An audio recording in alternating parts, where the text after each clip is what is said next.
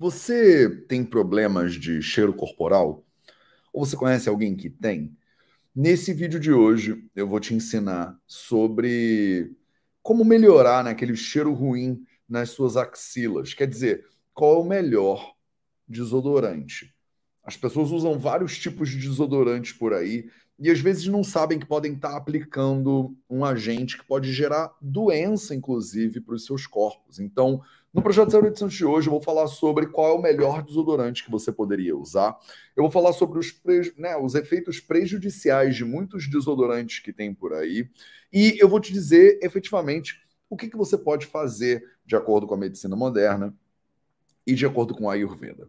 Salve, salve família Vida Veda, projeto 0800 no ar.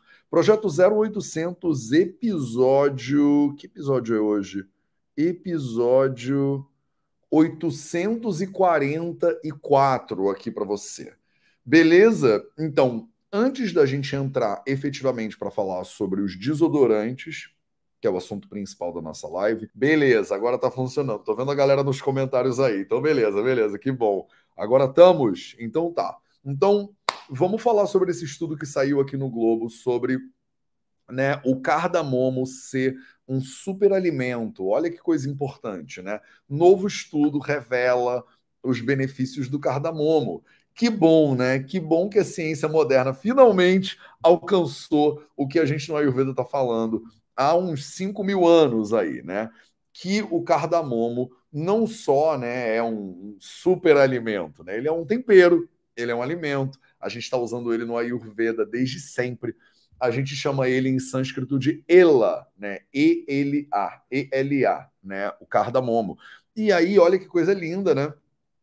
Então, um estudo mostra que essa especiaria tem o um potencial para queimar gordura e, mais importante, né, reduzir inflamação. Não sei se você gosta de cardamomo, né? O cardamomo realmente ele deixa um gosto bastante forte né, nas coisas. Então me conta aí nos comentários se você come cardamomo, se você já usa né, essa especiaria poderosíssima né, nas suas refeições ou no, como ingrediente né, no preparo de alimentos. Cardamomo foi apontado como um superalimento, isso aqui está na moda agora, né? Pesquisadores do México e Estados Unidos, em razão dos benefícios antioxidantes, anti-inflamatórios que podem ajudar na perda de peso e regulação do apetite. De acordo com esse estudo publicado na revista científica International Journal of Molecular Sciences, uma pessoa de 60 quilos deve ingerir 77 miligramas da especiaria por dia, equivalente a oito vagens, quer dizer, oito dessas, né, desse, dessas que vocês vão, né, as pessoas falam que é uma sementinha, mas é uma vagenzinha, né? Beleza.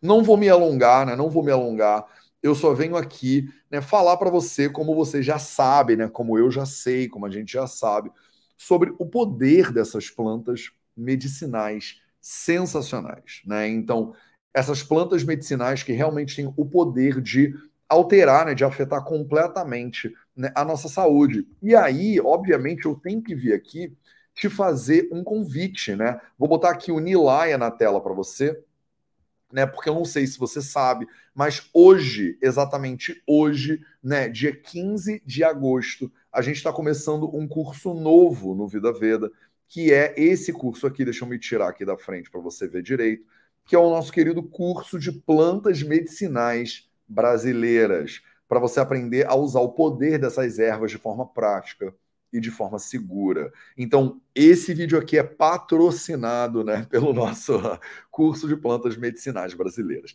Tem tudo aqui nessa página. Eu vou botar essa página aqui para você né, agora na tela, né, vidaveda.org barra comunidade. Se você entrar lá, você consegue saber né, sobre esse curso novo. Você que já é Nilaya, já é da comunidade do Vida Veda, você já vai ter acesso né, à nossa, ao nosso curso novo. Ele começa hoje, terça-feira, 15 de agosto, né, dia de Nossa Senhora da Assunção, diga-se de passagem. Feriado em Minas Gerais, né? Feriado, não sei se em Minas Gerais, mas feriado em Belo Horizonte, com certeza né, aqui para você. Então, dentro do Nilaya, você tem acesso né, a um monte de cursos, inclusive o curso de plantas medicinais, cinco preparações medicinais, que é um outro curso que a gente tem, conceitos avançados de gestão e metabolismo, certificado nos fundamentos do Ayurveda, o nosso workshop 4P1 online, uma mentoria mensal comigo, um grupo de estudos de casos clínicos. Quer dizer, é muita coisa que tem aqui dentro da nossa comunidade.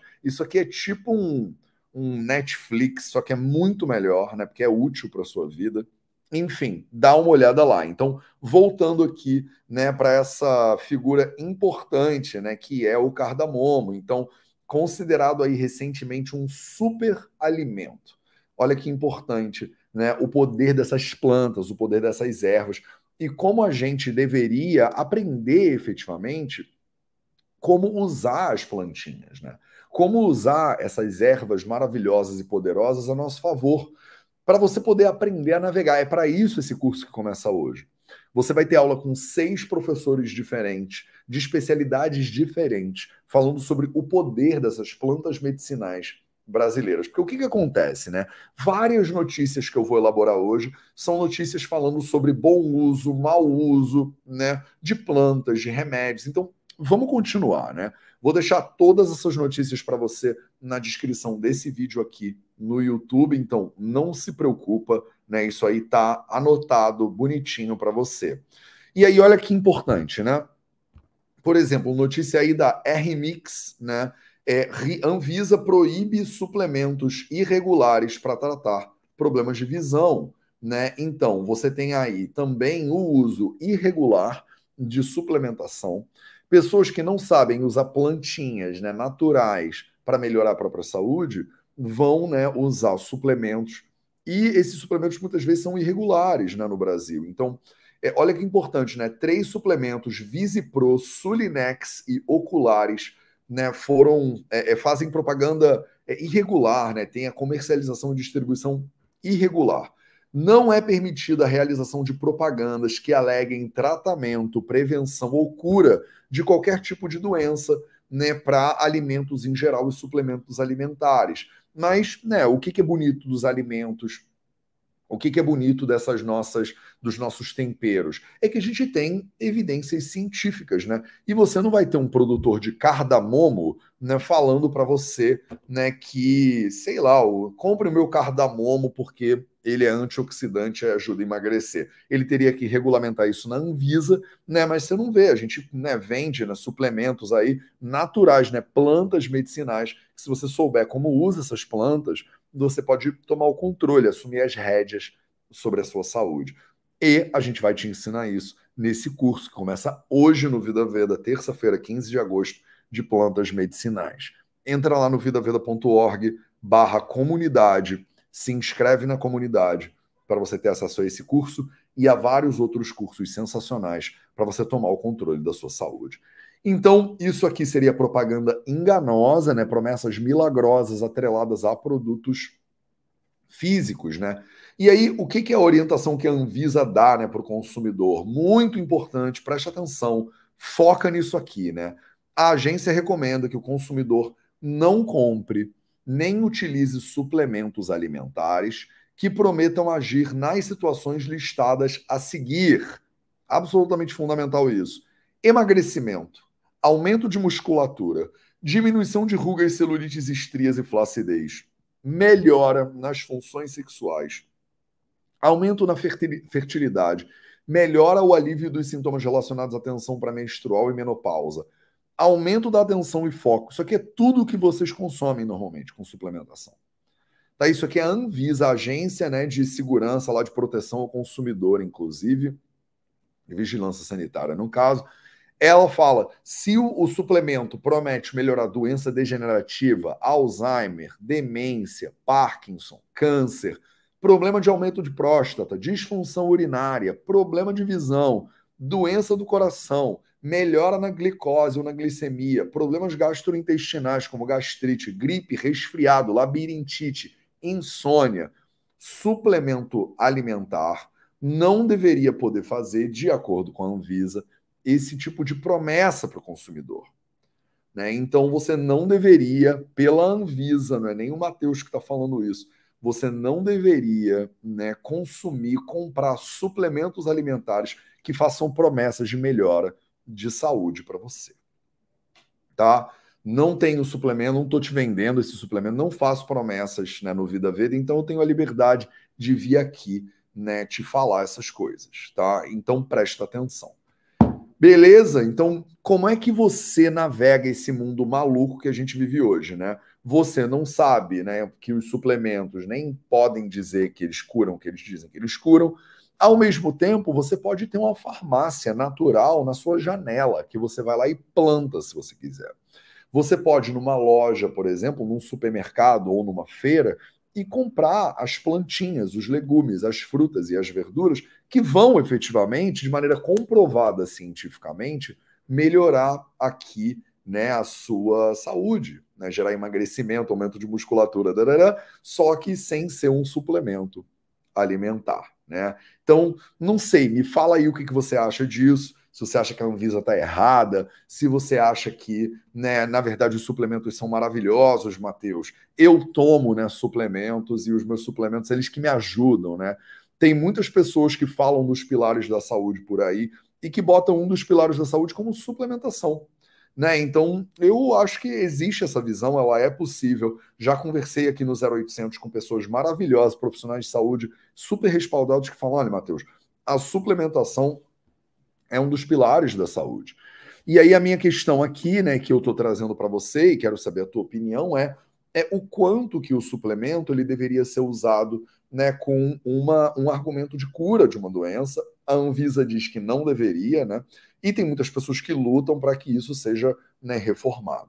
Eu estou vindo aqui simplesmente te informar, né, porque no Ayurveda a gente não tem né, dedo nessa disputa. Na verdade, a gente trabalha com plantas, né, com, com, com drogas que podem ser feitas na sua casa. Eu tenho um curso, inclusive, de cinco preparações medicinais. As cinco preparações medicinais mais clássicas do Ayurveda, você pode fazer elas na sua cozinha, né? Todas elas. E aí você assume o controle né, da sua saúde e assume o controle da sua suplementação também. Vamos em frente. Veja quais são as 10 doenças que mais afastaram o trabalhador em 2023, né? Então, olha que interessante, uma notícia aí do R7 falando, vou direto para o gráfico aqui para você, ó. Doenças que mais afastam o trabalhador, né? De janeiro a julho de 2023, a gente teve aqui um relatório, né, das doenças que mais afastam o trabalhador, né? Então, quando a pessoa vai no médico, né, e pede uma baixa, né, por é, para se afastar com. É, como é que fala? Não é seguro que fala esse negócio, né? Com auxílio, né? Com auxílio doença. Né? Essas são as que mais afastaram em 2023. Então, a primeira, mioma. Você sabia que o mioma é a doença que mais afasta trabalhadoras, no caso aqui, 21.455 casos de mioma só no primeiro semestre de 2023 colocando trabalhadoras, né, não trabalhadores, trabalhadoras, em casa de licença saúde. Olha que grave esse negócio, né? Transtorno do disco lombar, então problema na coluna. Se você tem problema na coluna, eu já fiz um vídeo inteiro aqui com o Caio do Yogalaya para como é que você pode melhorar né, suas dores na coluna. Vou ver se minha equipe consegue colocar esse vídeo aqui em cima para você, né? Ou eu boto ele na descrição desse vídeo aqui no YouTube também, tá? Existem, existem maneiras diversas de você assumir o controle também sobre a saúde da sua coluna, né? Dor lombar baixa, né? Também problema na coluna, dor nas costas, fratura das extremidades distal do rádio, né? Então problemas no punho, então lesão, né? De esforço repetitivo, que a gente chama de LER, né? É, outros transtornos de discos intervertebrais, então mais problemas de coluna. Então, se você somar é porque malandramente aqui ou não malandramente, né? Isso aqui é classificado diferentemente. Mas o fato é que se você juntar as problemas nas costas e na coluna, você tem aqui um somatório de mais de quase 100 mil, não, mais de 100 mil, estou fazendo a conta na minha cabeça aqui, de todos os casos de doenças que afastam trabalhadores, mais de 100 mil são problemas de costas, dores na coluna. Síndrome do manguito rotador, então tendinite no ombro, é, coli, uh, colelitiase, pedras na vesícula, hérnia inguinal e lesões no ombro. Então, olha que interessante, lesões no ombro, tendinite no ombro, problema no punho, né? Então, problemas e dor de, na coluna são o que, meus amores? São o que? São problemas de postura, são problemas de esforço repetitivo. são problemas de você ficar sentada no, ou sentado trabalhando e não levantar, né? E não é, se, se movimentar. Então entra aqui um pilar da saúde fundamental, que é o pilar do movimento. Eu ensino né, o sistema dos quatro pilares da saúde. E você tem a oportunidade, inclusive, de aprender mais sobre os quatro pilares no meu livro, né, que chama Os Quatro Pilares da Saúde, que está à venda aí em todas as livrarias já do Brasil e na internet também, é claro. Né, você consegue aprender mais sobre o pilar do movimento e tomar o controle de novo sobre a sua saúde. O grande problema disso aqui né, é que, efetivamente, o mioma é uma, um problema não postural, digamos assim, e por não ser um problema postural, né, os, é, o, o, direito né, maravilhoso, eles argumentam, né, o advogado trabalhista afirma que a maioria das doenças relacionadas com afastamento no INSS está diretamente ligada ao trabalho. Né? Só que o mioma não está relacionado diretamente ao trabalho. Isso aqui é, é uma chacota, né? O mioma não está relacionado diretamente ao trabalho. A gente pode dizer que o mioma é de ordem genética né? Então, já que ele é de ordem genética, a culpa de você estar tá tendo essa doença, ela é sua. Ela não é do, do seu empregador, né? Você está doente de mioma, mulher. O problema não é do seu empregador, o problema é seu. O problema não é do seu empregador, que faz com que você não tenha pausa direito para o trabalho, que faz com que você tenha que almoçar em 15 minutos, que faz com que você né, é, é, trabalhe 12 horas por dia. Né? O problema não é do emprego, não tem uma relação com o trabalho. O problema é genético, né? Então a culpa é tua, tá? Não é do trabalhador. Então maravilhoso, né? O direito trabalhista vindo aqui, né? Facilitar a vida né, do, do, das grandes empresas, para elas poderem né, realmente argumentar com a base jurídica é, forte que o problema não é delas, né, o problema é teu. Né? Então, se você está sendo afastado aí por mioma, né, imagina eu, trabalhador, que né, cria um ambiente de trabalho tóxico. Você que é mulher, são mulheres, né, o primeiro problema aqui, tecnicamente, que afasta mais. Criam ambientes que são né, abusivos, por exemplo, e aí o problema não é nosso, o problema é teu. Tá? Então, um absurdo esse negócio, um absurdo completo. Eu tenho uma live marcada com né, a Bel Said aqui, que é uma dessas é, profissionais de saúde maravilhosas, estão falando de saúde feminina, né, de ginecologia emocional, ginecologia natural. E aí a gente pode conversar um pouquinho mais sobre isso, mas eu já fiz várias lives sobre ginecologia natural ginecologia emocional. Vou ver se minha equipe coloca uma aqui para você né, aqui em cima e também na descrição desse vídeo para você poder assistir. Mas é um absurdo, né? É um absurdo você falar que o mioma não tem a ver com o trabalho. Eles classificam problemas que têm a ver com o trabalho simplesmente problemas né, que são de ordem postural, né, basicamente. Você está sentado há muito tempo, eu consigo conectar essa doença com a sua atividade laboral, mas o resto todo, o estresse, a ansiedade, é, a má alimentação, o deslocamento excessivo, o tempo que você passa em transporte público, nada disso né, contribui para a sua saúde. Quer dizer, não tem a ver né, com o trabalho. Mas você sabe que tem. Né? Você que está aqui, né, você que estuda Ayurveda, você que é meu aluno, você que é minha aluna, você sabe que tem. Né? Você sabe que o teu trabalho, ou se você não sabe, preste atenção, né, o teu trabalho ele afeta diretamente a sua saúde. A gente tem que começar a promover né, mais eventos de Ayurveda nas empresas, né? Porque saúde empresarial, o que é mais interessante, tem a ver também com performance, tem a ver com bem-estar geral. Se você tem uma empresa que as pessoas são saudáveis, né, a sua empresa fica mais saudável também por consequência. Porque a galera da empresa só ouve número, né? Seu faturamento vai aumentar, olha só. Se eu prometer para você que seus trabalhadores são mais saudáveis, seu faturamento vai aumentar, você investe mais na saúde das pessoas, né? Porque isso é verdade também. Não deveria ser o argumento fundamental, mas é verdade também. Né? O argumento fundamental é: são seres humanos, meu irmão, a gente tem que cuidar, a gente tem que cuidar das pessoas, né? As pessoas estão doentes porque elas ficam né, 18 horas por dia sentadas com, tendo é, doença, né, problemas de saúde de repetição de esforço. De repetição de esforço. Quer dizer, dá para você diminuir a repetição do esforço e diminuir, nesse caso, as doenças? Você tem noção da quantidade de grana que a gente paga de imposto que é usado para isso, né? Para um ser humano ficar em casa, de baixa de saúde, passando mal, doente, sofrendo, porque ele está tendo um esforço que pode ser evitado.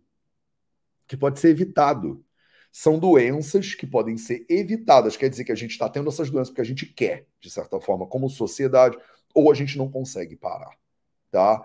Então venho aqui sempre, né, é, é, te convidar a assumir cada vez mais o controle da tua saúde, né? Porque se a gente não pegar essa saúde de volta para a gente, você tá vendo, não vai ser de repente a empresa que você trabalha que vai fazer isso por você.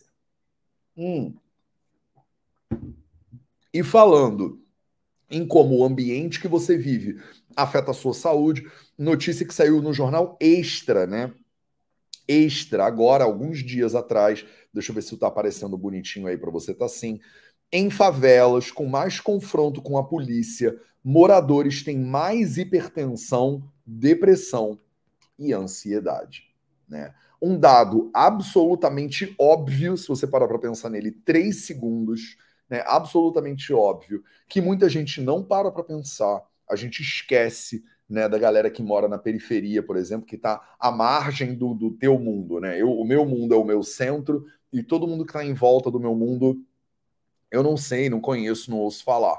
E aí você não sabe, por exemplo, se é uma realidade muito absurda no Rio de Janeiro, né? E por quê, né? Estudos revelam que nas áreas com mais tiroteio, 29,6% da população tem sintomas típicos de depressão e 24% de ansiedade. É óbvio, né? Faz quase uma década que Fátima Pinho, de 49 anos, viu o filho Paulo Roberto dar os últimos suspiros deitado nos braços dela após ter sido asfixiado por PMs no beco de uma favela no Rio de Janeiro. Né? Se você é mãe, se você né, consegue se colocar nessa situação, você entende como a vida da Fátima né, nunca mais vai ser a mesma. Né? E ela tem que continuar morando né, num lugar que é que, que, sofre esse, essa situação de violência. Isso não é necessário percebe? Isso não é uma violência necessária, isso não é uma violência para a qual não existe solução. Olha que interessante, né? É, eles fizeram uma pesquisa, 1.500 questionários foram analisados em seis comunidades cariocas com perfis socioeconômicos semelhantes. As três que tiveram mais confronto envolvendo forças de segurança, né, têm mais casos de ansiedade e de depressão. É óbvio, né? É óbvio. No primeiro extrato estavam as favelas da Nova Holanda, CHP2 e no Vidigal, que juntas, nos últimos anos, registraram 120 tiroteios. Na outra mão, eles investigaram as favelas, né, as comunidades do Parque Proletários dos Bancários, Parque da Conquista e Jardim Moriçaba, que só tiveram três conflitos no mesmo período. Se você compara uma comunidade que passou por 120 confrontos, né, é, e comunidades que passaram por três confrontos, você consegue entender né, que as comunidades que passaram por menos confrontos têm menos caso de hipertensão, depressão e ansiedade. Né? Olha que interessante como é que isso conecta, né? Eu primeiro estava falando para você da última notícia, como a sua saúde no meio do trabalho ela afeta a sua saúde. E agora eu estou comentando para você como a saúde do lugar onde você mora afeta a sua saúde. E olha que interessante, tudo isso estava descrito, explicado, argumentado nos textos clássicos do Ayurveda há 3, 4 mil anos atrás. A gente já sabia disso aqui e já fala disso aqui há milhares de anos. Aí vem sempre um estudo moderno, vem sempre uma novidade, corroborar o argumento milenar do Ayurveda de que o teu ambiente de trabalho afeta a sua saúde. O lugar onde você mora afeta a sua saúde. Ah, Matheus, mas onde eu moro não tem tiroteio. Não tem problema. Isso aqui é um exemplo absurdo, extremo, de como você morar num lugar que tem 120 conflitos né, com forças do Estado aí, né, que muitas vezes são forças de opressão. O Rio de Janeiro é muito complexo, né, não dá para generalizar, não dá para falar mal de um lado ou falar mal do outro, mas é bastante complexo. Né? Muita gente acha que, ah, Matheus, é porque era na comunidade, então são bandidos, né? E a mídia muitas vezes reporta isso, né? E muita gente acha que não, é porque os PMs é que são um problema. E, e na verdade, né, a situação é muito mais complexa. Eu não tenho nem cacife, nem inteligência para falar sobre a complexidade dessa situação, mas o que eu tenho cacife e inteligência para te mostrar é como o lugar onde você mora afeta a sua saúde. Mesmo que não seja um lugar de confronto, de tiroteio, preste atenção. Se você mora num lugar que tem muito né, barulho, né, que o vizinho está fazendo obra, isso tudo muda o teu estado, né? Tudo isso muda a qualidade da tua saúde. Vamos voltar então, né? Vamos voltar então. Beleza, então, e aí falando, né, de depressão e de ansiedade, saíram duas, que isso é tudo notícia que saiu recentemente, né, que eu pego e faço um apanhado da semana aqui para você, e aí agora estou tomando cuidado para conectar elas mais ainda, né, didaticamente aqui para você. Então, olha que, né, que trágico isso. Garota com crise de ansiedade morre após superdosagem de remédios em hospital. Deixa eu melhorar essa, deixa eu melhorar isso aqui para você né, botar isso aqui maior na tela. Pronto. Garota com crise de ansiedade morre após superdosagem de remédios em hospital. Tá, então, olha que trágico, né? Uma estudante, né, Vitória Cristina Queiroz dos Santos, 21 anos, morreu após superdosagem de medicamentos durante uma crise de ansiedade. Não tem, nem o que dizer, né? A gente está falando de um lado, né? Isso é um ser humano, gente. É uma, uma menina de 21 anos que morreu porque foi hipermedicada durante uma crise de ansiedade. Eu não sei, eu não conheço o caso exatamente, não sei por que, que ela teve uma crise de ansiedade, mas eu sei que num país que a gente morre de ansiedade, né, por erro médico ou excesso de medicamentos, e aí a gente vem e fala sobre plantas, né, ervas que podem ajudar você a assumir mais controle sobre a sua saúde e de repente evitar isso de acontecer com você, com a sua filha, com o seu filho, com a sua família. Né? Como é que você não vai estudar essas coisas e aprender a assumir mais controle, né? A entender que o lugar onde você trabalha contribui para a sua saúde, para a sua doença. O lugar onde você mora contribui para a sua saúde, para a sua doença. O que, que você come, né? E como você se suplementa ou não deveria suplementar, contribui para a sua saúde, para a sua doença. Né? O Brasil é o país mais ansioso do planeta Terra. A gente é o país mais ansioso do mundo. Isso aqui não é uma exceção. Isso aqui é um caso absurdo de uma menina de 21 anos que sofre de, sofria de ansiedade e que morre depois de tomar uma superdosagem né, no hospital. Isso aqui é uma tragédia completa, né? E eu não vim aqui ficar. Isso aqui não é para ser uma montanha russa, né? Um castelo daqueles assombrados que você vem aqui e eu fico te dando notícia ruim. Mas é que é importante eu te dar notícia ruim e também te dar notícia boa, te mostrar o problema e a gente trabalhar junto para ver se a gente soluciona. Porque se a gente não fizer nada, daqui a três minutos eu estou vindo aqui te mostrar mais um caso. Né? Isso aqui não deveria acontecer, isso não é necessário, percebe? Não é obrigatório você viver numa sociedade que está todo mundo com dor de coluna, que está todo mundo com dor de repetição de esforço no ombro, que as pessoas estão ansiosas e estão deprimidas porque moram em situações horrorosas e ainda vão no hospital buscar tratamento e ainda morrem por superdosagem de medicamentos. Isso não deveria ser a nossa realidade. Existe uma outra maneira da gente fazer né, medicina de maneira mais consciente, da gente se cuidar. Eu acho dramático me, me manda aí nos comentários o que, que você acha disso tudo, né? Você acha, Matheus, cara, você não devia trazer essas notícias, sabe? Então, eu quero saber, me fala mesmo. Porque eu venho aqui nas terças-feiras, né, toda terça, 8 horas da manhã, a gente tem um compromisso aqui no Projeto 0800. Eu venho aqui te né, trazer informações, te trazer uma perspectiva integrativa, né, ayurvédica sobre essa. O meu olhar, né, pelo menos, sobre é, é, como é que a gente pode transformar essa realidade aos poucos, tá? E aí, para terminar, né?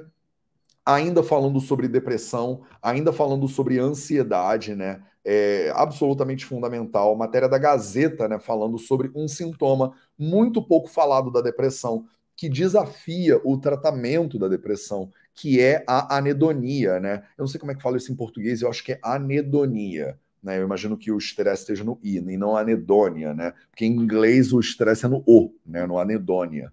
Está né? Presente em 75% dos, dos adultos e jovens com depressão. Né? A sensação né, de que você não tem prazer nas coisas. Não tem prazer em coisas que costumam te dar prazer. Antigamente eu curtia, né? Estar é, tá junto com a minha família, trocando uma ideia. E agora eu sento aqui com a minha família e porre, né? Não me dá sensação boa nenhuma. Eu não quero estar tá aqui. né? Essa sensação é um sintoma muito pouco falado da depressão, né? A gente acha que às vezes que está cansado, a gente acha que está sem libido, né? A gente acha que é normal, né, da vida e às vezes não é. Né? Às vezes você acordar de manhã e não ter prazer na vida, não ter a sensação de que a vida é massa, né? De que o dia está aí pela frente, de que, né, caramba, que delícia, né? Vamos que vamos, né? Aquele ânimo, né, para encarar o dia, a ausência, né, desse dessa em francês eles falam joie de vivre, né? Essa vontade de viver, esse, esse prazer de existir, ela está presente nos casos de depressão. Então, olha que loucura, né? Falamos um bocado de coisas importantes aqui nesse projeto 0800 até agora. Eu vou fazer uma transição para o nosso tema principal, né? Para o nosso tema central desse nosso 0800 de hoje. Mas então, trouxe para você notícias da semana aí, né? Absolutamente fundamentais. Vou passar um olho aqui nos comentários para saber, né? Tô vindo aqui agora, vou começar sobre o nosso assunto do melhor desodorante finalmente, mas, né? Queria saber como é que vocês estão, né? Notícia sobre. Chocada, minha amiga do trabalho compartilhou essa notícia comigo ontem também. O que, que muitos especialistas alegam é que a natureza nos oferece mais hoje em dia, não oferece mais os nutrientes necessários, por isso a suplementação. Moni Philip, né, me pergunta, cara, Matheus, o negócio é que hoje as comidas não têm mais os nutrientes necessários, né? E isso é verdade, né? Isso é verdade. É, os alimentos têm menos né, é, concentração quando eles são plantados em solos que são é, destruídos e tal. Mas você percebe, primeiro de tudo, que a solução para isso não é né, tomar mais suplemento? Né? A solução para isso é melhorar a qualidade dos solos. E para isso a gente tem que mudar o sistema de agricultura, de monocultura que a gente faz, né? Que a gente plan, né, bota lá um bando de, de tranqueira no solo, aqueles ofensivos humanos, que as pessoas chamam de defensivos agrícolas, né? É, e o solo ele fica pobre, e o solo fica lixiviado, e o solo fica erodido. E a gente é. o que? Você tem noção que você mora num planeta Terra, né? Você mora numa realidade que a indústria que vende o agrotóxico é a indústria que vai te vender depois remédio e suplemento. E aí a indústria do suplemento, ela fala para você: Olha, o problema é que você tem que tomar suplemento porque o solo está destruído. E aí você pergunta, mas quem é que está destruindo o solo? É, são eles mesmos que estão destruindo o solo. O argumento ele é maravilhoso, né? Em vez da gente solucionar o problema e parar de destruir o solo, né? Em vez de você comprar, né, por exemplo, legumes, frutas e verduras de produtores né, orgânicos ou de produtores locais, de agricultura familiar, que tem um cuidado muito grande, por exemplo, com o solo e com a qualidade dos nutrientes, você come né, alimentos que são podres, né, que são produzidos com o uso de ofensivos humanos da mesma indústria que te vende o suplemento. Aí fechou. Né? Aí é um modelo maravilhoso. Aí todo mundo ganha, né? menos você, né? menos eu, menos a gente. Né? A gente se lasca e eles ganham dinheiro. Olha que maravilha. Né? Então vamos entrar no nosso tema principal da nossa live de hoje. Para isso, eu evoco, né, como não poderia deixar de ser, nosso querido nutritionfacts.org. O Michael Greger, ele fez um vídeo, né, lá em 2017, falando sobre a relação ante os antitranspirantes e o câncer de mama né, é, alguns estudos científicos que saíram, você vem aqui, esses links todos vão estar na descrição desse vídeo no YouTube para você. Assim que eu acabo o vídeo ao vivo, a minha equipe vem, né, e completa isso. Minha equipe não, né, minha querida Mari, né, então Mari, que é minha produtora do Vida Vida maravilhosa, que depois vem aqui, bota todo o carinho dela para esse vídeo ficar o mais completo possível para você. Você pode olhar, né, as referências que ele usou. E basicamente ele falou sobre né, o aumento da absorção de alumínio né, nos anti, é, pelo, né, quando você usa um antiperspirante. Né? Na perspectiva do Ayurveda, e aí agora eu vou dar meus dois centavos aqui, para começo dessa conversa do desodorante, e aí eu quero te perguntar, né? Me conta aí nos comentários que desodorante que você usa, né? Se você usa desodorante ou não. Você usa, né, Axe, você usa, né, Rexona, né? Você usa Stick, você usa é, alum, né? Você usa o que, né? Limão, né? Tem a galera aí do óleo de coco. Tem a galera do bicarbonato, né? Se você é da galera do bicarbonato, manda aí nos comentários, né? E eu vou te dizer no final dessa live, né? Qual é qual galera que eu pertenço, né? Qual é o desodorante que eu uso, que eu pessoalmente considero o melhor desodorante de todos. Mas primeiro eu quero ouvir, né, de vocês. Então me conta aí, qual é o seu desodorante preferido, né? Qual é o desodorante que você acha? O Michael Gregor ele vem fazer um aviso nesse vídeo aqui, analisando esses estudos científicos, né? É, que é o aviso de que quando você raspa né, o, as suas axilas, por exemplo, isso é muito comum, não é mais comum em mulheres do que em homens, mas enfim, a pessoa vai ela raspa, né? A gilete ela cria microfissuras na parede das suas axilas. E essas microfissuras que são geradas pelo uso da gilete, elas acabam aumentando a absorção do seu corpo de, dos elementos que estão no desodorante. Né? Muitas pessoas vão lá e raspam as axilas, por exemplo, no banho, e aí saem do banho, né, se secam e aplicam o desodorante. E aí o aviso que ele faz nesses vídeos, que eu não vou assistir o vídeo junto contigo, mas o aviso que ele faz, eu vou assistir um próximo, é na hora que você aplica um desodorante que tem alumínio na, na, composição, se você aplicou ele depois de raspar a axila, você absorve muito mais o alumínio do que você absorveria se você tivesse uma barreira de pele intacta. Né? E o alumínio, ele pode estar relacionado com o aumento da incidência de câncer de mama. Inclusive, isso é uma pergunta né, da comunidade científica do porquê que a maior incidência de câncer de mama é no quadrante superior lateral. Né? Então, é, se você olhar, imagina que isso aqui é né, uma mama, né? Você tem um mamilo aqui, você faz um é, quatro quadrantes, né? Então, os quadrantes de cima, né, que são né, dentro do corpo, mais para perto do externo e mais para fora, e os quadrantes de baixo, né, inferiores, que são mais para dentro e mais para fora, tá? E aí você tem uma maior incidência de câncer de mama, não, sabia se, não sei se você sabia disso, no quadrante né, lateral superior, então mais perto das axilas. E aí os pesquisadores, eles vêm pensar, pô, será que o fato de que tem mais câncer de mama perto do sovaco é tá relacionado com o uso de desodorante de alguma maneira? Né? Eu uso um desodorante de alumínio, eu absorvo esse alumínio, ele fica mais concentrado né, nesse quadrante da mama que é perto da axila, onde você aplica esses produtos químicos, e isso tem uma relação com o desenvolvimento de doenças aí. Então, essa foi a pergunta que o Michael Gregor ele tentou né, responder.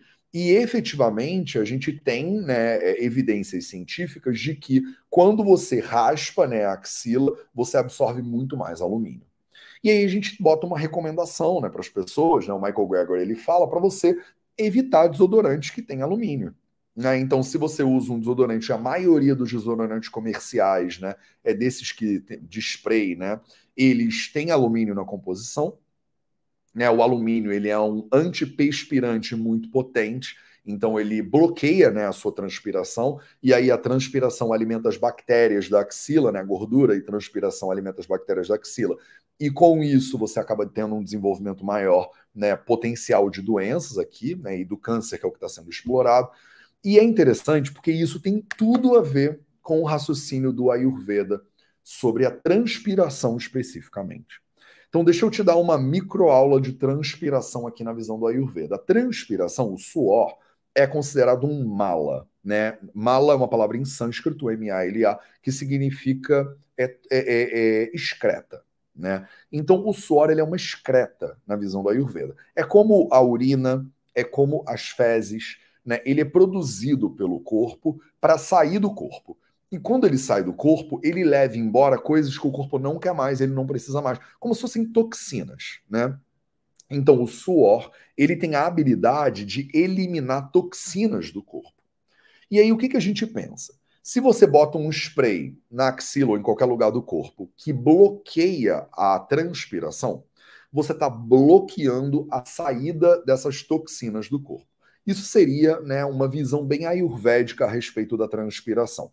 É como você não deixar a urina sair do corpo, é como você não deixar as fezes saírem do corpo. Né? Então, você bloqueando a saída de suor do corpo, que não deveria, né, você não deveria fazer, você está juntando toxinas dentro do corpo e essas toxinas podem gerar doenças potencialmente. Né, para vocês que já estudam a Ayurveda num nível um pouquinho mais avançado, vocês sabem, né? O Vata Dosha, né, ele é responsável por né, botar para fora as coisas do corpo. Quando você bloqueia né, o movimento, o fluxo natural do vata, ele tem uma tendência a agravar. Todas essas bolotas, né, que em sânscrito a gente chama de granthi, né, arbuda, são bolotas que são formadas no corpo, elas começam com um agravamento de vata. Então, olha que interessante. Você usa um antiperspirante, ele bloqueia o fluxo natural da sua, do seu suor. O bloqueio nesse fluxo natural agrava o vata, e aí o vata gera bolotas. Então, o raciocínio está bem conectado com o que seria um raciocínio clássico né, da fisiologia é, ayurvédica. Beleza? Então, isso aqui é falando sobre o uso de antiperspirantes com alumínio e o aumento do câncer. Mas aí veio o Michael Gregor e bem recentemente, né, no dia 12 de junho de 2023, deixa eu te mostrar aqui na minha tela, no, deixa eu melhorar isso aqui, porque tá com muito zoom, calma aí, muito zoom isso aqui, pronto, pronto, aqui já melhorou um pouquinho, né? Então, no dia 12 de junho, dia dos namorados, inclusive aniversário da minha mãe, Dona Cris, um beijo para você, né, de 2023, então bem recentemente, saiu um vídeo novo no Michael Greger falando como tratar né, o CC, né, o cheiro corporal, com a alimentação. Então, a primeira dica que eu vou te dar aqui é que eu sei que você está querendo saber o que, que você deveria colocar né, nas suas axilas. Mas talvez um dos melhores antiperspirantes que você poderia usar, talvez seja a sua alimentação. E aí vem aqui, né, nas fontes citadas, né, nesse vídeo, você vê todos os estudos científicos que ele usou para chegar a essa conclusão. E aí, esse vídeo, eu quero dar uma olhada nele aqui contigo agora. Deixa eu enquadrar ele direitinho aqui na tela para você poder acompanhar ele junto comigo. Que ele está gigantesco demais, né? Então vou botar ele aqui. Vídeo do nutritionfacts.org maravilhoso do Michael Gregor. Deixa eu tirar o som deixa eu botar legendas em português. Esse vídeo vai estar na descrição né, do, desse vídeo aqui para você no YouTube, então você pode assistir esse vídeo depois. Ele tem né, legendas em português, então você pode assistir ele sem problema nenhum. E aí o Michael Gregor, vamos junto, né? Eu vou narrar ele para você aqui para facilitar né, a tua vida agora. Deixa eu ver se está tudo funcionando direitinho. Tá sim, vamos que vamos. Então, como é que você pode tratar o odor corporal com dieta, tá? Primeiro, talvez seja um melhor antiperspirante aí para você. A visão não é o único sentido, né, que gera atração física e a preferência de parceiros. Então, o cheiro corporal, ele acaba sinalizando muitas informações, né, em assuntos como hábitos alimentares, higiene, saúde e outras coisas. Então, eles fizeram um inquérito com centenas de estudantes universitários aí nesse estudo. Homens disseram que a imagem e o cheiro eram igualmente importantes. Só que quando eles entrevistaram as mulheres, né, as mulheres consideravam o cheiro dos pretendentes a variável mais importante. Então, olha que curiosidade interessante aqui que o Michael Gregor traz para você, né, para começar a introduzir esse assunto, né? É, quando homens foram entrevistados, né, os homens eles diziam que cheiro corporal e é, o aspecto físico visual são igualmente importantes na escolha da pessoa amada, né? Da pessoa com quem eu quero me relacionar. Mas as mulheres que foram entrevistadas disseram que o cheiro corporal é o fator mais importante na escolha de um parceiro. Eu não sei qual é a sua opinião sobre isso. Deixa aí nos comentários para mim, me conta que eu quero saber, né? Entre o cheiro, né, e uh, o, o, o visual né? O que, que você acha que é mais importante? Né? Me conta aí nos comentários. Você tem uma. Ah, Matheus, com certeza é só o visual. O cheiro não importa, porque a gente passa ali uma lavanda, né? Bota um óleo essencial na pessoa que está tudo dominado, né? Ou então, não, é isso mesmo, Matheus. O cheiro é a coisa mais importante de todas. Porque vamos primeiro estabelecer aqui, né, junto, a importância desse assunto. Tá, vamos estabelecer a importância desse assunto. A maioria das mulheres entrevistadas disse que o cheiro do parceiro ou da parceira é a coisa mais importante. Mulheres consideravam o odor corporal né, como a coisa mais importante, mais importante do que a aparência física, inclusive para a atração né, sexual. Ele já comentou né, que os desodorantes com uma base de alumínio eles podem ser ruins para a tua saúde. Então, como é que a gente pode fazer para ter um cheiro melhor se não é botando desodorante de alumínio, né? Estudos clínicos datados de 1950 mostram que a clorofila pode ser usada para melhorar o seu odor corporal. Isso levou ao desenvolvimento de um monte de desodorantes de clorofila na época. É, mas como lamentou um cientista da clorofila, né, é, por causa dessas alegações infundadas, fantásticas, idiotas feitas em nome da clorofila, a gente teve essa leva aqui no Brasil. Né? O pessoal da promoção, do marketing, da publicidade, né, é, é, usaram né, o, o, público, né, de certa forma, para vender produtos, é, e aí as pessoas ficaram cada vez mais céticas. Né? Rolou esse, esse momento da clorofila no Brasil também. Você pegou esse momento? Né, que tinha shot de clorofila em tudo que era lugar. Hoje em dia já não tem mais tanto essa, esses modismos, né? Aí você viu a notícia do Globo ali falando do cardamomo, né? Aí daqui a pouco é cardamomo, shot de cardamomo em tudo que é lugar. Aí daqui a pouco é a maca peruana, né? Que aí tá em tudo que é lugar também. Então, né, vem essas levas, né, de, de, é de enfim, é moda, né? Que chama, né? Vem essa leva de moda aí, aí as pessoas começam a tomar que nem uns loucos o negócio, daqui a pouco eles vêm, tá bom, vai. Não era só tomar clorofila, né? A clorofila não ia resolver o mal que você está gerando para você mesmo. Eu não sei se você embalou nessa leva da clorofila aí. E aí o estudo está dizendo, né? Percebemos que muitos desses produtos que contêm clorofila não têm valor de desodorante, né? Eles não servem, são ineficientes, né? É, e, e, também, né? Você, eles vendiam até chiclete de desodorante. Você ficar comendo clorofila e mastigando clorofila eliminaria o seu cheiro corporal. Só que eles fizeram estudos e mostraram que isso não é verdade, né? É, tem uma dose exata e tal. Né? A quantidade de clorofila que você obtém, né, é, em cerca de um terço de uma porção de espinafre cru era mais do que necessária né, para você é, melhorar o seu cheiro corporal. Então, o interessante foi isso. Eles viram que você precisa de 100 miligramas né, de dosagem de clorofila rodando no seu corpo é para você ter um efeito antiperspirante da clorofila. Viram que aplicar né, desodorante de clorofila não funciona, mas o que o Michael Greger argumenta é: você não precisa ficar tomando shot de clorofila. Se você comer um punhadinho de espinafre, você tem clorofila suficiente né? Então, olha as dosagens de clorofila maravilhosas aqui, né? Um bando de legumes, frutas, né? verduras, né? É, frutas não tanto, mas um monte de legumes né? que tem. Né? Em vez de você aplicar um negócio de alumínio na pele, come espinafre.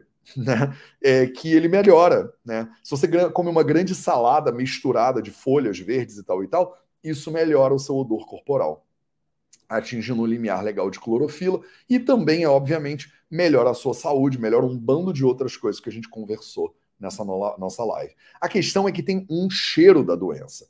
Algumas doenças, elas resultam num odor característico, emanado de indivíduos que estão doentes. Por exemplo, a tuberculose da garganta, né, ela faz a pessoa cheirar como cerveja velha. Né? A tifoide faz a pessoa cheirar como pão cozido. Isso não parece ser muito ruim, mas, por exemplo, a febre amarela faz a pessoa ter cheiro de talho, né? cheiro de açougue. E não são só apenas infecções que geram cheiro. Evolutivamente, não seria vantajoso se a gente pudesse cheirar os primeiros sinais né, de uma inflamação. Né? Por exemplo, a ativação do sistema imunitário, para ficar longe de pessoas que estavam contagiosas. Então, é, é uma pergunta que é interessante desse estudo científico é Será que evolutivamente não seria interessante para a gente conseguir detectar pelo cheiro se uma pessoa tem alguma doença infecciosa? Então, talvez a gente evoluiu e as pessoas que conseguiam sentir cheiro de doença, elas reproduziam melhor, não pegavam doença, que é assim que funciona de certa forma, né? Presta atenção, olha que interessante, né?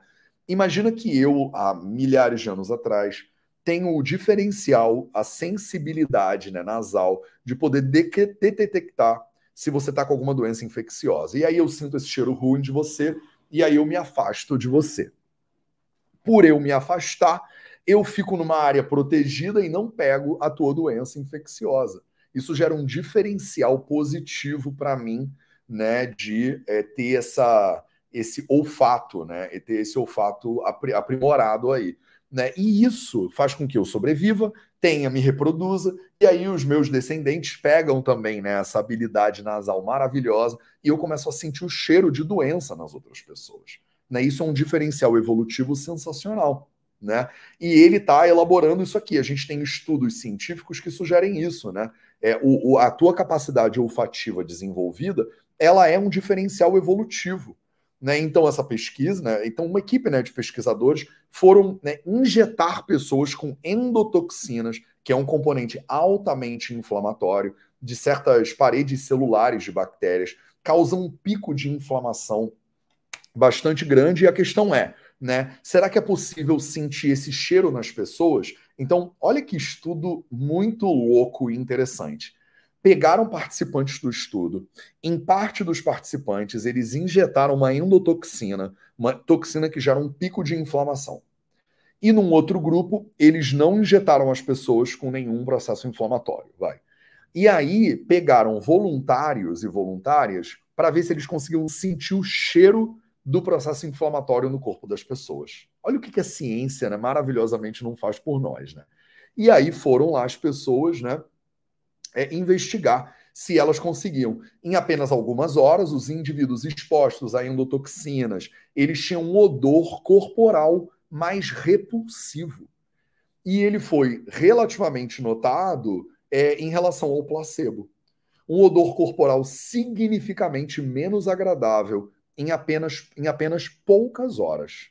Olha que interessante, em poucas horas essas pessoas estavam com um cheiro menos agradável. Além disso, quanto mais inflamada a pessoa ficava, pior era o cheiro do corpo da pessoa, fornecendo a primeira evidência experimental de que a gente pode cheirar a inflamação no corpo das pessoas.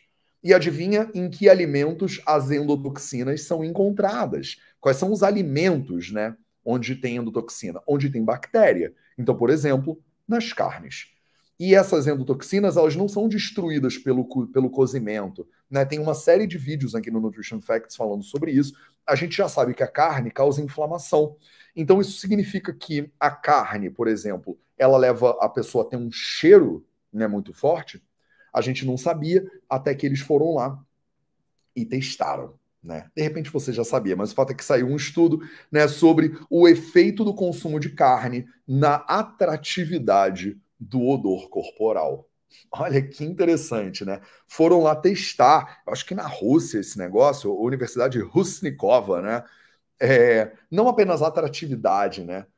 Depois, durante duas semanas, homens que são doadores de cheiro, como foram colocados, foram colocados numa é, dieta que incluía carne, ou excluía carne. Né? Então, esses homens aí ficaram duas semanas fazendo uma dieta carnívora ou uma dieta vegetariana. Né?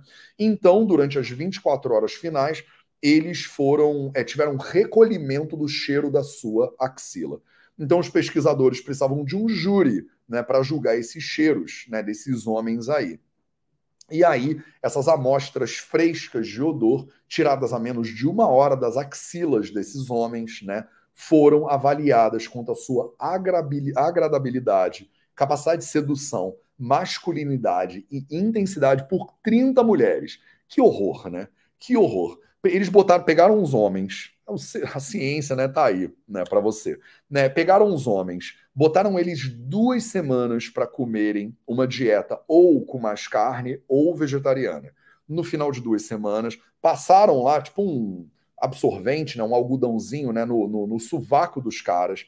E aí chamaram 30 mulheres para cheirarem essas axilas, né? Óbvio que não foi a axila, né? O, o, cheiro da axila, e determinar de maneira meio que cega, né? Se é, a, o cheiro era mais atrativo ou menos atrativo, né? Imagina o horror que essas mulheres tiveram que passar em nome da ciência, né? Em nome do avanço do conhecimento científico. E o fato é que, né, depois de um mês, o mesmo estudo foi repetido com os mesmos homens, só que agora de forma trocada.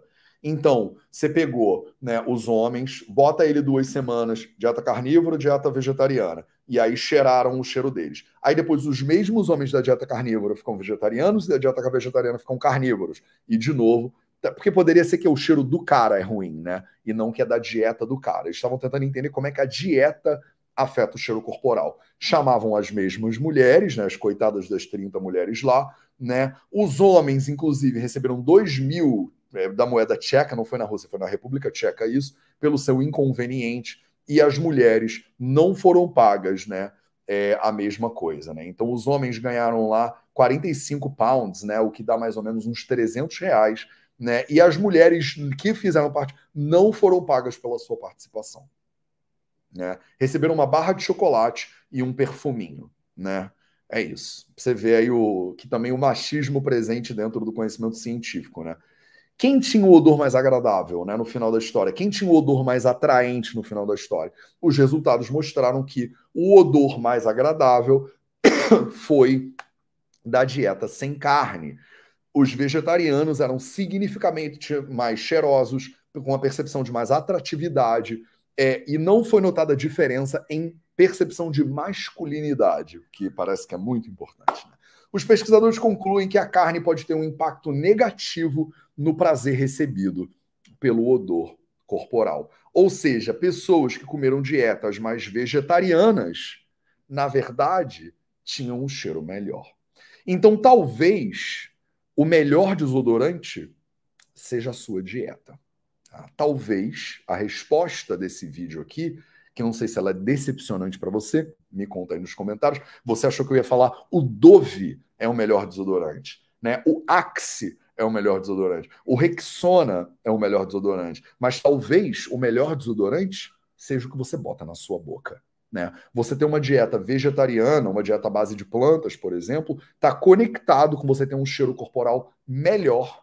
No caso, foram homens que foram testados, então foi testada a percepção de virilidade, masculinidade e atratividade sendo que na masculinidade não foi reparado nenhuma diferença. Então, vegetarianos também podem ser másculos, que é um medo que muitos não vegetarianos têm. Eu, por exemplo, sou vegetariano há 25 anos, né, vegano há 8, diga-se de passagem, e aí, né, a gente pode discutir aí sobre a minha percepção de masculinidade ou não, cada um vai ter uma opinião diferente, mas eu não me sinto nem um pouco menos homem, né, por causa da minha dieta. Mas o fato é que mudou completamente né, a minha percepção corporal. E aí a gente termina esse vídeo falando, Matheus, então qual é o desodorante que você usa? E a resposta é nenhum.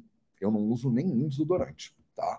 Então, via de ré, salvo uma ou duas vezes no ano, né, quando eu vou num evento que eu tenho que abraçar muitas pessoas e eu fico preocupado, né, das pessoas saírem dali com uma percepção, né, coitada, a pessoa tem que me abraçar e falar, ai ah, meu Deus, que horror e tal, porque eu posso estar com um cheiro de cansado, posso estar com um cheiro de final de dia, não estou dizendo que eu cheiro a lavanda, né, 24 horas por dia, afinal, né, eu sou um homem de 90 quilos, 1,87m, né, eu cheiro a gente, né, mas o fato é que existe uma diferença muito brutal eu vejo isso né, nos meus pacientes, nos meus alunos e alunas, da percepção do seu cheiro corporal, né, dependendo da dieta. E aí fica a dica aqui. Ah, Matheus, eu não vou nesse extremo que você foi, né? Não vou parar de usar desodorante. Eu parei de usar desodorante e perfume no segundo ano da faculdade de medicina para fazer um teste. E a verdade é que eu nunca mais voltei, né? Então o melhor desodorante para mim foi não usar nenhum desodorante. E eu lido com o meu cheiro, se tem algum dia que eu tô com mais cheiro ou com menos cheiro, eu percebo que isso é uma consequência da qualidade da minha dieta. E eu fico atento para o que eu estou comendo, e eu acabo usando o meu cheiro corporal como um indicador, sim, de saúde, né, da minha saúde pessoal. Tá? Então a minha dica para você aqui não é não use desodorante, mas é preste atenção, porque o seu cheiro ele tem mais a ver com o que você come e com a sua saúde se você é uma pessoa toda inflamada, não adianta ficar borrifando o melhor desodorante do que tem no mercado. É melhor você tratar a causa do mau cheiro, que é o processo inflamatório. E como é que você pode tratar isso? Você pode tratar isso melhorando a sua alimentação. E aí, se você sente que é necessário colocar alguma coisa né, na sua axila, Toma cuidado. Se você raspa a axila e o seu desodorante contém alumínio, você vai absorver mais desse alumínio e isso pode estar conectado com o desenvolvimento de outras doenças. Então, primeiro, busque um desodorante sem alumínio. Segunda dica que eu posso te dar são esses desodorantes mais naturebas que tem por aí. Mas o grande problema deles é que a maioria deles, quando é testado, eles não têm um efeito comprovadamente desodorante. Né? Então, vocês que gostam de usar. O que quer dizer isso? Quer dizer que para cada pessoa uma coisa funciona, mas nada que eu vi ainda funciona para todo mundo.